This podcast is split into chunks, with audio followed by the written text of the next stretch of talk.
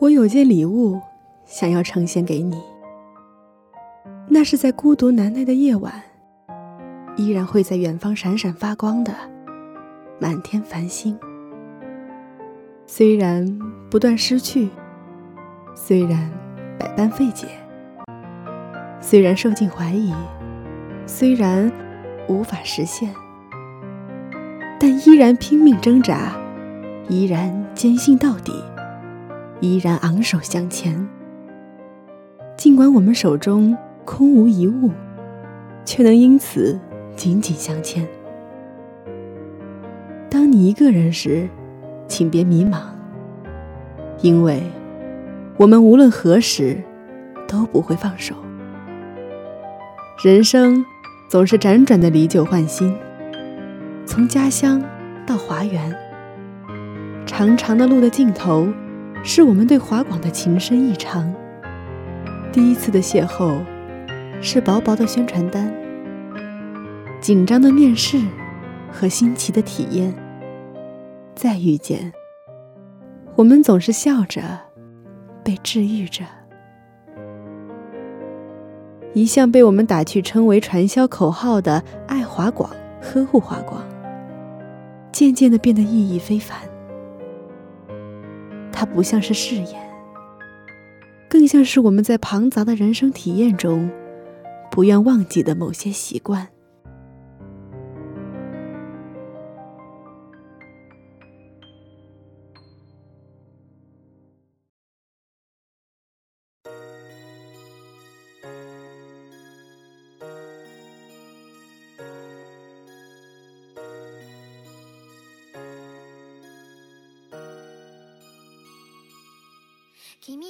秋薇说：“回想刚来到大学，刚刚面对社团协会的百家争鸣，在这个充斥了喧嚣与浮躁的社团选择中，华广给了一五级台员一种不一样的声音。在这里，我们看到的是前所未有的新奇，听到的是来之不易的宁静。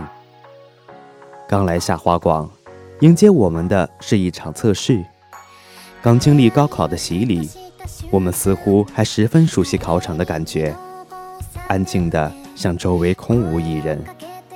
考试内容十分丰富，结尾的作文更是出乎大多数人的意料。面对四 D 作文，虽然我们的词藻不够华丽，手法不够高明，但一字一句都发自肺腑，就好像置身于高考考场一般。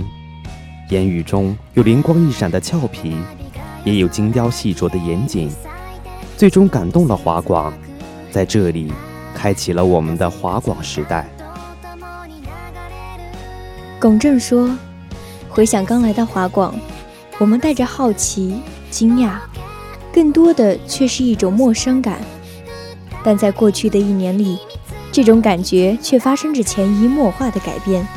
一次愉快的包饺子晚宴。”留给我们的不仅是一顿美味佳肴，更是一种如家的温暖。一次伤感的送旧活动，留给我们的不仅是前辈亲切的嘱托，更是一份不朽的情谊。一次难得的出游，留给我们的也不仅仅是一份珍贵的回忆，更是一次心与心的交流。每一次的活动都让我们走得更近，直到相互之间的陌生感一去不返。我们甚至放下了一切，将自己的内心情感毫无保留地倾诉出来。或许外人看来有些荒唐，甚至百思不得解。但如果不是因为大家之间早已没有了当初的陌生感，而是充满信任与真诚，又怎能这样畅所欲言呢？当然，友谊升华的同时，我们也多了一份责任与担当。一次高品质的放音。我们从最初的旁观者，逐步变成了执行者，少了一份玩笑轻视的同时，也多了一份认真严谨。虽然我们还有这样那样的不足，有时甚至还要与检讨共舞，但有目共睹的是，我们升华了。无论是从外在的技术，还是内在的责任，我们都成功蜕变。徐佳瑶说。回想这一年，作为广播台未来的中坚力量，一五级台员还有一段很漫长的旅程。这条路或变化莫测，或崎岖不堪，但即使灰头土脸，即使泪流满面，我们依然会用一个个坚实的脚印来证明自己，因为这条路给我们带来了生命中更广阔的风景，更真挚的感情。等到褪下满身稚嫩，破茧而出的那一天，这条路留给我们的，一定会是一份最珍贵、最美好的回忆。可能是刚来台里学姐暖心的一抹微笑，或许是十年台庆台员辛勤的一道背影，也有可能是毕业分离台员不舍的一行热泪。这些那些的感动。都弥足珍贵，难以割舍。再回首，我们都终将成为更好的自己。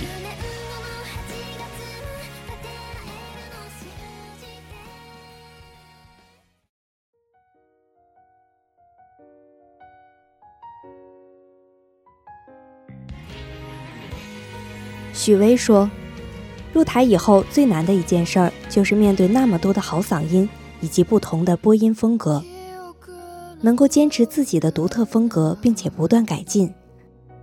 曾经一段时间里，我很迷茫，对于自己的播音风格、语气、语调等都很不自信，也曾尝试去模仿过很多自己喜欢的播音风格，但后来发现那不适合自己。要说最在这段迷茫期点醒我的，就是我听到其他人对我说。从来没有听到过像他那样的嗓音和风格，也是在这时我才发现，原来坚持自我才是一件困难的事情。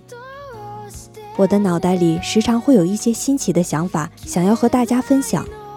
那自己写稿、自己录音，就能够将自己的想法最真实、最完全地表达出来。对于撰稿练习时的工作效率、录音时的感情效果等等，都有很大的帮助。自己的作品只有自己才最能将其中的情感内涵表达出来。听到自己的声音从音柱里传出来，在心里跟着默念早已安舒于心的专题，何尝不是一种幸福？乃星说：“入台以后最难的事情叫尽好自己的责任。我见习的时候，为了留在台里，每天在宿舍也在做发声练习、校正字音的基本训练。”无聊的时候，把课本上的文字当新闻练。虽然考核的时候拿了 B，但我还是从未放弃，最终拿了那一届的优秀男播。不是为了什么名誉，而是听自己录出来的东西能满意，不会自己听着都不好意思。真正爱华广的表现就是尽好自己的职责，这种实力的体现也能让更多的人接受华广、认可华广。我虽然退台了，但也会经常回来看看。录音间很小，椅子很少，但是大家都喜欢一起挤在小小的录音间，无论是坐着、站着还是蹲着。可能在录音间里，大家也没有认真听播音录制的内容，反而你一言我一语在讨论其他事情，吵得采编听不清播音到底录得怎么样，非要采编气得大吼一声才心满意足地走去外间。这种吵吵闹闹的气氛，是深夜里可以翻出来的温暖回忆。千羽说：“入台以后最难的事情是接受挑战，更要肩负责任。我上大学以前就有在广播台工作的经历，喜欢播音，喜欢朗诵。因为这个原因，我决定上大学也要进广播台，继续做一个播音。而在直播室对我的挑战和锻炼，让我成长了许多。自主选题让我知道了很多新鲜有趣的事，更激发了做节目的创意。”而不仅仅是一个传声筒，在和集美广播合作的纯直播里，感受自己放音、调节音乐、看听友群的直播互动，这些又和在学校录节目的体验不一样。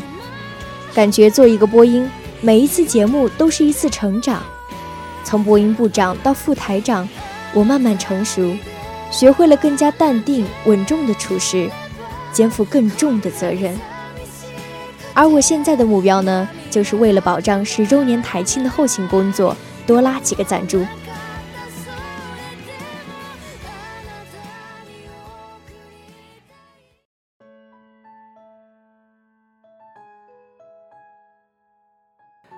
袁瑞斯说：“最后发现华广情节就是惦念，也就因为惦记着，所以你乐意为他付出。”彻夜写稿没关系，我乐意；天天往台里跑没关系，我乐意；远没关系，我买车；录音熬夜没关系，我乐意；和台里人喝得半死没关系，我乐意；忙到炸起来可能有点关系。”但我还是乐意。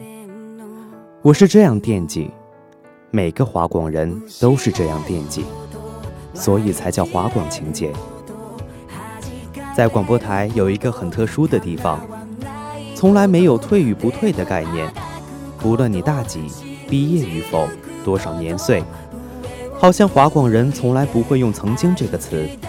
华广人一辈子都是华广人。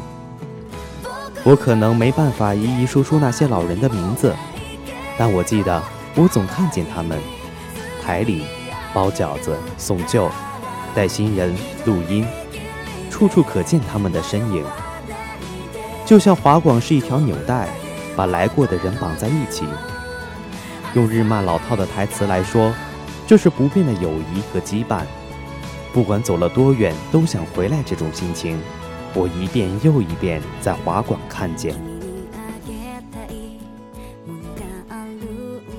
莹婷说：“最后发现华广情节就是别人问你在哪，在做什么的时候，常常回答是在广播台或是做些台里相关的事情。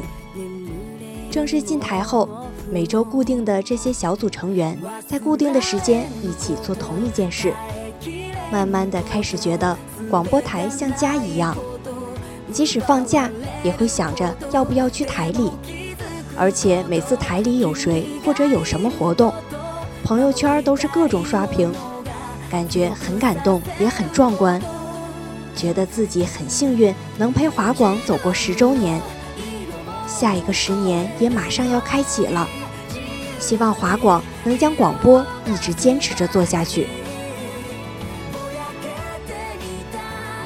甜甜说。最后发现，华广情节其实就是一群人、一个地方、一些故事、一场风月。你甚至不知道是什么时候产生的。有人说，喜欢是那个阳光正好的午后，遇见穿着白衬衫的他。我们爱华广是不管刮风下雨还是晴空万里，见一面就悸动的心。这大概就是人们说的日久生情吧。印象特别深刻的是包饺子。作为一四级的台员，经历过两次包饺子了，一次被决定，一次做决定，每一次都伴随着忐忑与不舍。包饺子是除了送旧之外，台里另一个能把所有人都聚集在一起的华广节日，无限欢笑，无限亲密。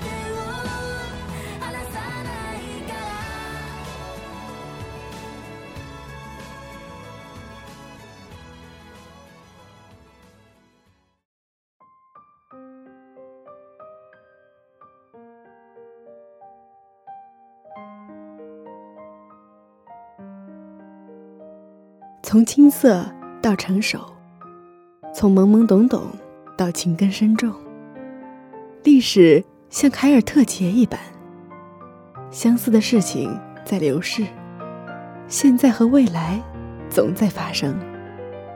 也许在编的台缘不能再走多远，但华广仍旧一届届更替，一直在容纳爱他的人，也从未放弃。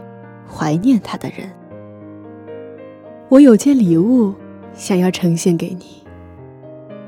那是在寒冷刺骨的夜晚，也能让你不再有任何牵挂、安心入睡的毛毯。虽然难以忘怀，虽然无法承受，虽然茫然失措，虽然束手无策，但我已经察觉到。有你陪在身边，想要守护之物，让我更加坚强。为了能让自己的色彩值得夸耀，只要尽情增添就好。这模糊不清的世界，就用这双手为它点缀五彩斑斓。即使得不到旁人的认同，即使不曾拥有像样的地位，我们小小的双手，也一定能为明天的华广带去笑容。尽管我们手中空无一物，却能因此紧紧相牵。当你一个人时，请别迷茫，因为我们无论何时都不会放手。